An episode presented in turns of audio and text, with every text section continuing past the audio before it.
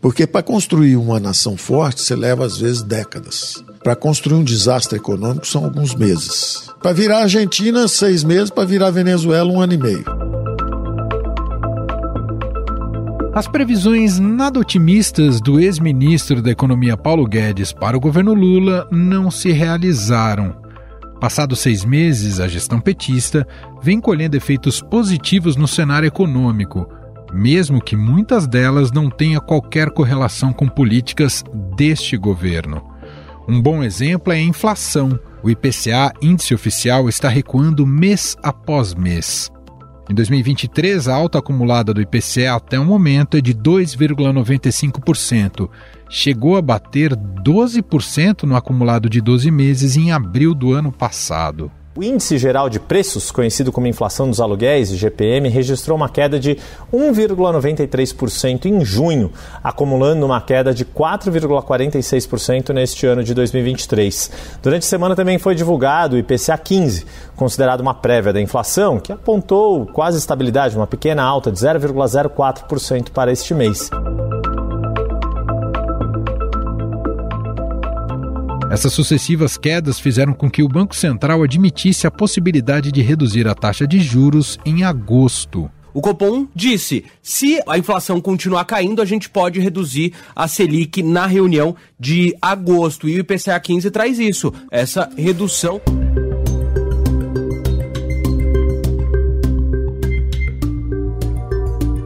As quedas dos preços do petróleo de commodities agrícolas, como soja, trigo e carnes de frango e bovina, no mercado internacional, contribuíram para essa desaceleração.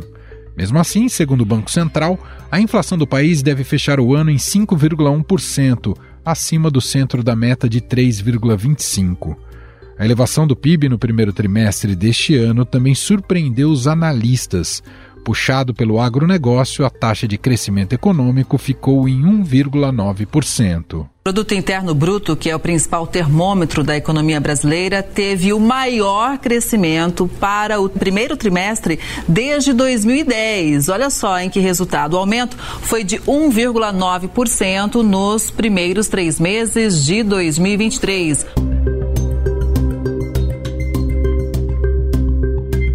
Por causa desse aumento, o Banco Central mudou suas previsões de crescimento do país de 1 para 2,2% no acumulado do ano. Já o Ministério da Fazenda tem uma projeção mais otimista de um crescimento entre 2,5% e 3%.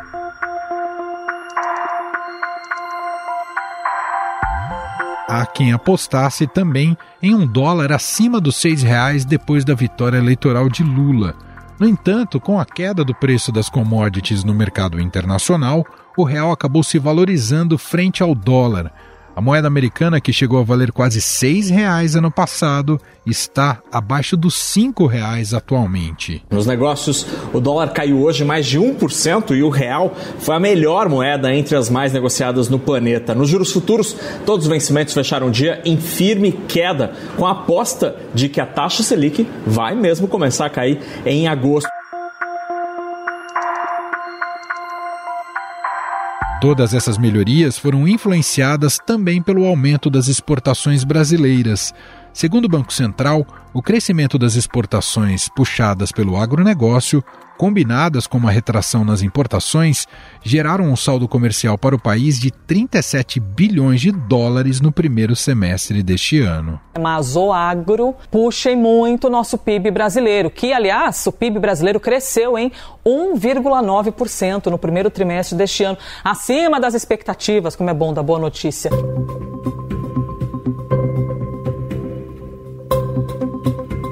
Com esse leve respiro da economia, houve uma redução do desemprego no país. Caiu para 8,3% no trimestre encerrado em maio. Caiu o desemprego. É o menor nível para o período desde 2015. São dados divulgados agora há pouco pelo IBGE. Além disso, a população ocupada em todo o Brasil alcançou 98 milhões, com crescimento de 0,9% no ano. Para não perder essa onda positiva da economia, a Câmara dos Deputados trabalha para aprovar três projetos nessa semana. Na pauta estão o voto de qualidade no CARF, o novo arcabouço fiscal e a reforma tributária. A ideia do presidente da Câmara é votar essa semana reforma tributária, é votar essa semana o marco fiscal, que foi alterado pelo Senado e voltou para a Câmara. Aí tem Fundeb, tem o Fundo do Distrito Isso. Federal, né, como alguns dos aspectos mais importantes do que o Senado mudou. E tem CARF, que hoje, deve ser votado hoje. Para né? destravar a pauta, e inclusive, aí? né? Afinal, a melhora econômica é uma questão de conjuntura de fatores ou tem dedo do governo? Essa onda positiva vai continuar pelos próximos meses? Sobre o assunto, vamos conversar com Mauro Rochlin, coordenador do MBA de Gestão Estratégica e Econômica de Negócios da FGV. Olá, professor, seja muito bem-vindo, tudo bem? Tudo bem, um prazer estar aqui com vocês. Professor, o secretário de Política Econômica do Ministério da Fazenda, Guilherme Melo, disse ainda nesta segunda-feira que a pasta está revisando o cenário de crescimento e estima que o PIB avançará entre 2,5% e 3% neste ano de 2023. Esse novo patamar, segundo ele, estaria de acordo com a melhoria do ambiente econômico. Faz sentido a avaliação e essa mudança de patamar do crescimento do PIB, professor? Olha, Emanuel, a gente tem visto que as expectativas com relação ao crescimento têm mudado fortemente. Né, nos últimos dois meses, a mudança foi realmente muito intensa. Ela estava em cerca de 1%, hoje está acima de 2%. Eu falo do, do crescimento do PIB para esse ano. Então, mesmo que vindo de um quadro do governo, e a gente sabe que sempre o pessoal do governo tende a ser mais otimista, mas ainda assim eu acho que alguma coisa por volta de 2,5 ou então acima disso ainda um pouco é muito factível de fato. A gente tem alguns é, fatores que nos autorizam a pensar assim. Bom, inclusive eu quero já adentrar inclusive na discussão sobre esses fatores. A gente viu já um primeiro resultado do PIB do primeiro trimestre, puxado pelo desempenho extraordinário do agronegócio. Ele é um dos fatores, o agronegócio seguirá tendo esse papel crucial nos próximos resultados do desempenho da nossa economia, professor? Não, eu acho difícil, porque para os próximos trimestres o desempenho do agronegócio não costuma ser dos mais é, auspiciosos. A gente vê é, sazonalmente o agronegócio apresentando seus melhores resultados no primeiro trimestre. Então, todo o efeito que ele podia produzir por conta desse desempenho excepcional esse ano, eu acho que já está dado. E lembra ao pessoal de casa que o agronegócio representa uma parcela muito pequena da atividade econômica. A agricultura, de forma isolada, se a gente olhar somente a agricultura, a gente tem uma participação de cerca de 6% do PIB. Então, para que a gente tenha um bom resultado no ano, é necessário que indústria e serviços também apresentem um bom resultado, um bom desempenho. E, por conta de uma política monetária muitíssimo severa, eu acho um tanto difícil que isso aconteça. Uhum. Aliás, registrarem um bom resultado. A gente vê uma desaceleração tanto na indústria como nos serviços. Portanto, um resultado muito acima de 2,5% é um pouco improvável. O senhor é, cita essa política monetária severa do Banco Central e que, claro, está muito vinculado ao controle da, da inflação. Produziu o resultado necessário? Quanto essa inflação, não sei se ela já está totalmente controlada, qual é a avaliação do senhor, mas o quanto ela contribui para a melhora do cenário econômico? Olha, é, sem dúvida nenhuma que um bom resultado no que se refere à inflação impacta, contamina expectativas e expectativas compõem um, um, uma parcela é, importante no que se refere a decisões de investimento.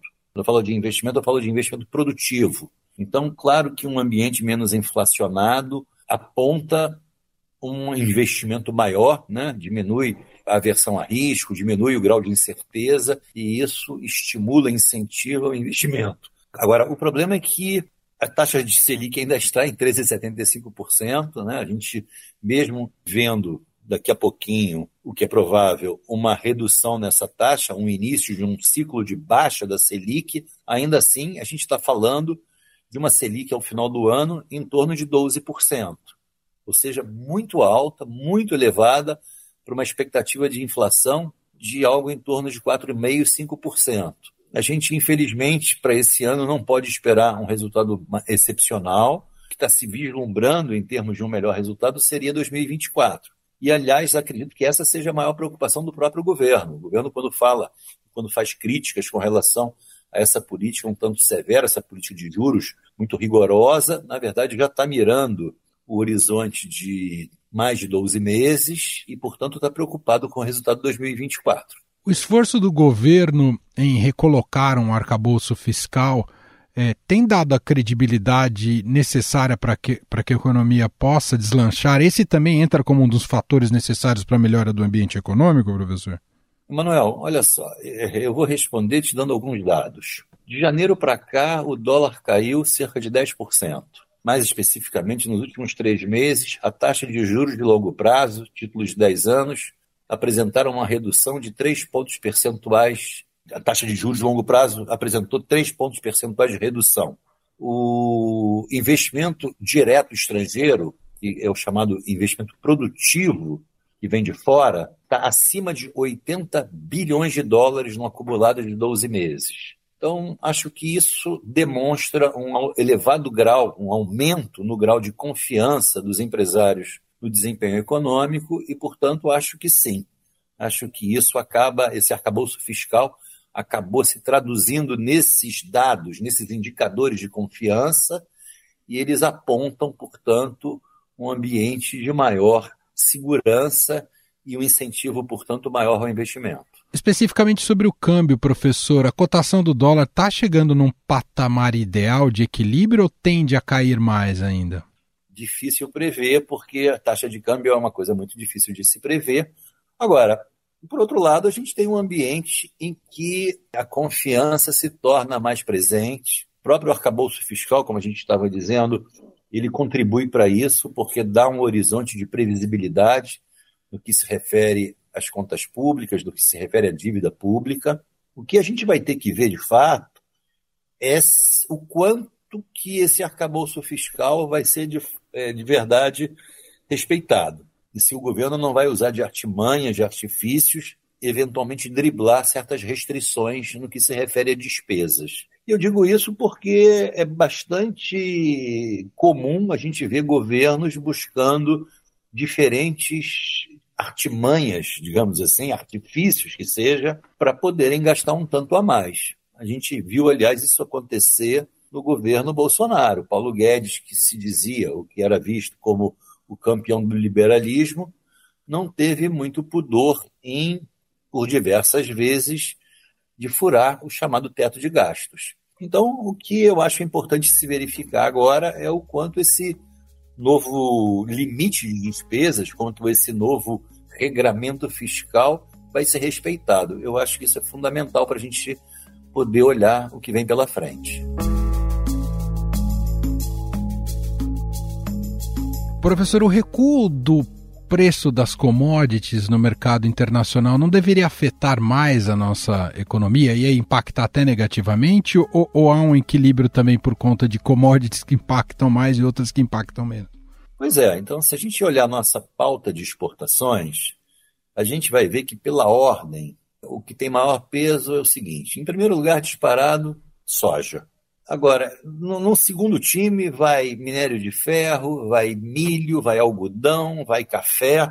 E é isso. Se eu não estou enganado, posso ter esquecido mais um outro um ou outro item, mas basicamente são esses os itens. Eles não estão tão prejudicados assim pelo recuo que commodities sofreram. Né? Lembro que, por exemplo, o caso do petróleo, que saiu de um patamar de 120 dólares o barril, há cerca de 12 meses atrás, um pouco mais, para um patamar de 70, 70 e poucos dólares o barril hoje. Não foi o que aconteceu com essas commodities que eu citei. E a consequência disso, para a gente, foi uma balança comercial, é uma balança comercial absurdamente superavitária. Né? O, se eu não estou enganado, superávit registrado em maio desse ano beirou 10 bilhões de dólares, algo impensável algum pouco tempo atrás. Mesmo que a gente tenha hoje preços um pouco menores dos seus picos mais recentes, ainda assim a balança comercial tem apresentado resultados excepcionais. Tanto é que tanto o mercado como o Ministério correspondente têm revisto suas projeções para esse ano. Perfeito. Professor, a gente vem acompanhando também sinais de recuperação não extraordinários, mas consistentes no mercado de trabalho. A gente pode dizer que ainda faz parte de uma retomada e um reaquecimento da economia desde a, do pós-pandemia? Olha, eu achava que sim, mas a partir de estudos mais recentes, divulgados há pouco, estou revendo a minha avaliação a respeito. Um colega nosso aqui da FGV, ele divulgou um, um estudo mostrando que parte importante desse bom resultado, no que se refere à taxa de ocupação, ou melhor, a taxa de desocupação, se eu não estou enganado, agora em maio ela apresentou um número excepcional, 8,1% é a taxa de desocupação. O, o, Fernando Holanda Barbosa, que é o economista responsável pelo estudo, ele mostra que parte importante, se não a totalidade desse bom resultado, é devido à redução da força de trabalho no Brasil. Quando se calcula a taxa de, de desocupação, se verifica aquelas pessoas que não têm ocupação em relação à força de trabalho. Ele aponta a redução da força de trabalho e suspeita-se que por conta da melhora muito grande dos chamados benefícios sociais. Então ele lembra que até 2021 o Bolsa Família, que na época já passou a se chamar Auxílio Brasil, ele pagava um benefício de 200 reais. Nas vésperas das eleições, passou a pagar 400 reais. Agora, no início do governo Lula, passou a pagar 600 reais. Aliás, na verdade, vai além, porque também inclui agora um ganho maior para aqueles que têm crianças até 6 anos de idade, se eu não estou enganado, mais 150 reais. Enfim, ele mostra que os benefícios do Bolsa Família já alcançam cerca de 70% do salário mínimo. E que isso, suspeita-se, poderia ser um motivo para que pessoas estivessem desistindo de buscar trabalho, pelo menos aquele captado pelas pesquisas, e com isso a gente tenha verificado uma retração na força de trabalho. Então, não é exatamente um aumento na população ocupada que está é, sendo responsável por esse bom resultado, mas sim o que acontece, como eu falei, é uma redução na força de trabalho, o que, claro, é um, um dado lamentável. Nós, economistas, chamamos isso de uma externalidade negativa. Bom, a gente vive também uma semana muito importante, não sabemos ao certo se ela se o Congresso até o fim da semana vai encarar todas essas pautas e, e, te, e terminar a votação delas, as votações muito importantes pautadas para essa semana, entre elas o da reforma tributária. A reforma tributária acaba tendo um impacto imediato também nesse ambiente econômico, professor, caso aprovada? Na verdade, pelo que eu tenho lido, os seus, os seus efeitos, não, a sua vigência, na verdade, tem início só em 2025. E ela vai fazer, e ela vai ser plenamente implementada somente nas próximas décadas, alguma coisa do tipo. Eu confesso a você que eu não tenho uh, uma ideia muito precisa a respeito disso. A sua implementação não é imediata. Vai se dar por etapas e vai se dar ao longo de um tempo que não é curto. Então, nesse sentido, ela não teria efeitos imediatos. Mas, por outro lado, obviamente, ela impacta expectativas. E expectativas, sem dúvida nenhuma, impactam decisões de consumo, decisões de investimento e, portanto, tem efeito de prazo mais curto. E me parece que, a despeito de certas é, restrições que setores prejudicados certamente fazem e continuarão fazendo, me parece que é, ela está muito bem orientada no sentido de desonerar a produção. Então, me parece que os efeitos devem ser positivos.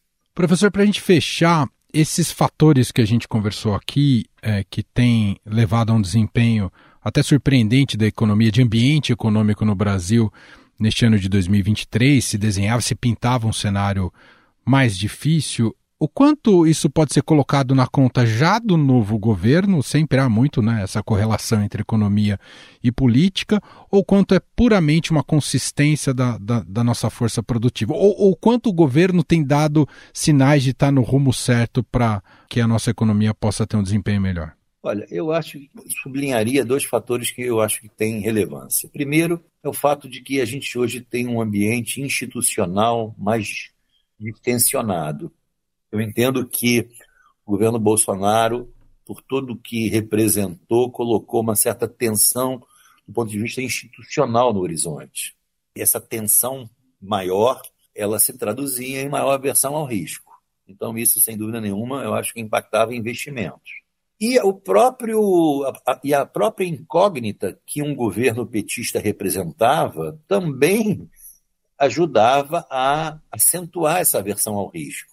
Né? Então, acho que o mercado não via muito bem um evento, uma eventual reeleição do Bolsonaro, no sentido que eu apontei, e também não via muito bem a eleição do governo Lula pela tragédia que foi o governo Dilma. Né? O governo Dilma ficou marcado por uma recessão, dois anos de recessão, que afundaram o país de uma maneira impressionante. Então, o fato de, de, do novo governo assumir sem lançar, vamos dizer assim, dúvidas quanto ao futuro institucional do país. Por outro lado, ter colocado na, no cockpit da economia um economista que fala uma língua que o mercado entende e que o mercado recebe bem, eu acho que isso ajudou, sim, a gente ter um ambiente mais favorável, mais fértil para que o investimento pudesse retornar Nesse sentido, eu diria que esse novo governo está contribuindo de fato para esse bom momento. Muito bem, nós ouvimos aqui Mauro Rochlin, coordenador do MBA de Gestão Estratégica e Econômica de Negócios da FGV. Muito obrigado pela conversa, professor. De nada. Olha, eu não sei se você gostou da conversa, mas foi, que foi divertida foi, né?